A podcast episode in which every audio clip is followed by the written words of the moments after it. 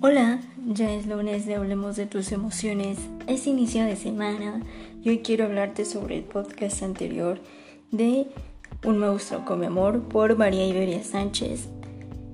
Que si no lo has escuchado, te invito a que lo hagas en este momento porque como te comento y, y habrás notado en el título, tiene que ver con lo que hoy vamos a estar hablando. Y es que me parece que aquí hay mucha tela de donde cortar, como dirían nuestras abuelitas. Esta lectura nos muestra cómo alguno de nosotros, o si no es que la mayoría, por no generalizar, nos hemos topado con algún monstruo como amor, ya sea a distancia express, larga o quizá nos hemos convertido en uno sin darnos cuenta. Tanto es así que permanecemos ahí, en ese lugar, en ese tiempo con esa persona. Pero entonces, después conocemos a alguien. Y ahí, ahí es cuando se vislumbra lo que llamamos responsabilidad afectiva. ¿Habías escuchado sobre ella? ¿Sabes qué es? ¿Te das una idea, una noción? ¿Con qué se come? Bueno, básicamente es el cuidado mutuo y recíproco con el otro desde el escuchar sus emociones, es decir, las de él o ella y las tuyas, así como sus necesidades, a través de acuerdos. O sea, la comunicación, la comunicación que se necesita o que debería ahí estar en cualquier tipo de relación, sea familia, amigos, de vecinos, laboral, en cualquier tipo de relación humana. Entonces, estas son las herramientas por las cuales las relaciones se vuelven equitativas en contextos un tanto desiguales en ocasiones. Todo esto puede escucharse muy padre, como lo ideal que podría pasar, pero llevarlo a la práctica, ahí ahí es donde comienza el verdadero reto. Porque para llegar a ese punto de responsabilidad afectiva, antes de mirar al otro, necesitamos mirarnos a nosotros primero, dándonos cuenta de nuestras necesidades emocionales. Y es que quizá sabemos reconocer cuando necesitamos ir al baño, cuando necesitamos dormir, descansar, relajarnos, comer, vaya hasta tener relaciones sexuales. Pero nuestras necesidades emocionales, ¿dónde quedan? El primer paso es saber reconocerlas en uno mismo antes que en el otro. Aunque supongamos, en el mejor de los casos, las sabemos reconocer, las sabes reconocer, ¿no? Yo te pregunto, ¿las sabrías o las sabes comunicar? Mejor aún, te pregunto cómo va. ¿Las sabes atender? ¿Sabes atender tus necesidades emocionales? Si es que en este momento te das cuenta de qué necesitas emocionalmente. ¿Se dan cuenta cómo es un rollo emocional muy minucioso? En el entendido que quizá para cada uno de nosotros en ocasiones no es claro todo esto de nuestro sentir y obviamente nuestras necesidades emocionales.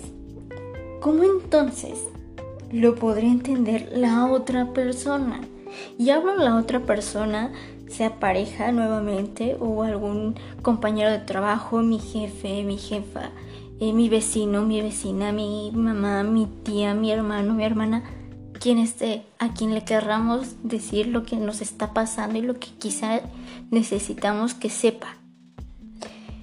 Porque en ese entendido, a veces creemos que tendría que saberlo. O sea, todavía le llegamos a poner esa responsabilidad al otro, a la otra persona, de entendernos e incluso de atendernos. Porque se supone, o esa persona, pues es que me ama, ¿no? Le importo. Si tanto me ama, sabe, conoce, me conocería, sabe que necesito.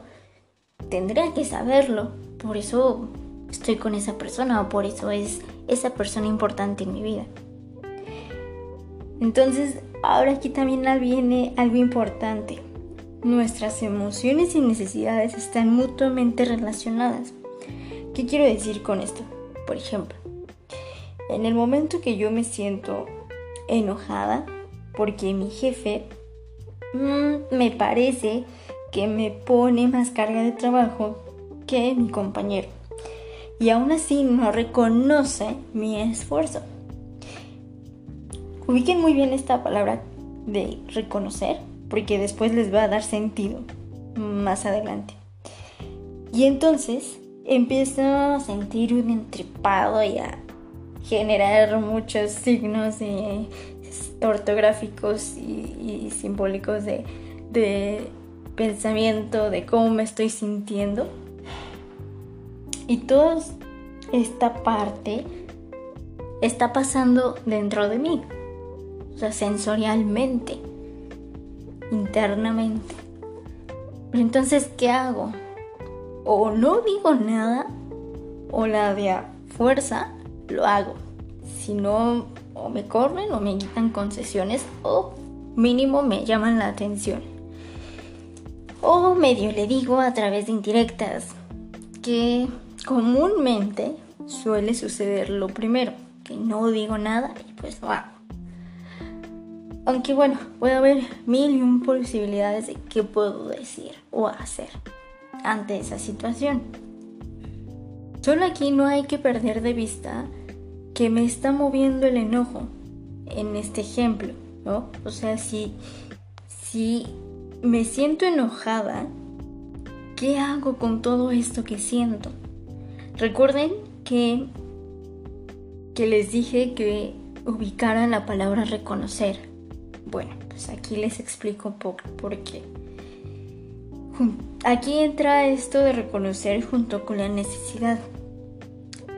O sea, se las voy a explicar más despacio. En el momento que me siento enojado, quiero que mi jefe me reconozca mi esfuerzo. Y ante la falta de no, sé cómo comunicarlo o más bien atenderlo, se sigue repitiendo la misma dinámica.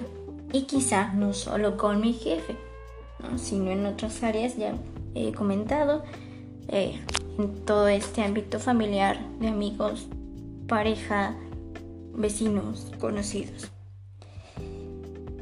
Y voy a querer que el otro atienda lo que quiero y o necesito cuando en realidad primero tendría yo que reconocer mi esfuerzo, lo que hago, poner mi valía en mí y no esperar que el otro lo haga. Y si es así, probablemente me quede esperando toda la vida. Entonces, más claramente, mi necesidad es sentirme reconocida en este ejemplo. Mi esfuerzo. Y al no obtenerlo, lo busco en el otro, quien es el que me lo puede dar, ¿no? En este ejemplo como no tan sano, porque no me lo puedo dar, o más bien, no me asumo como única responsable de mi bienestar, de atender mis necesidades, mis emociones, mi sentir entonces se convierte en una necedad. Me aferro a que el otro es responsable de atender lo que me está pasando. Ahora notan por qué el monstruo con mi amor buscaba en el otro y después ya eran los dos. Ya ambos se habían convertido en monstruos con mi amor, uno del otro, y uno ya quería más. Es decir, lo que él o ella necesitaba de sí mismo. Y entonces por eso se convirtió en una necedad, que el otro le diera su ración de amor propio hasta que ya no le fue suficiente. De aquí pueden derivar más cosas, más temas, como la notable dependencia el uno por el otro.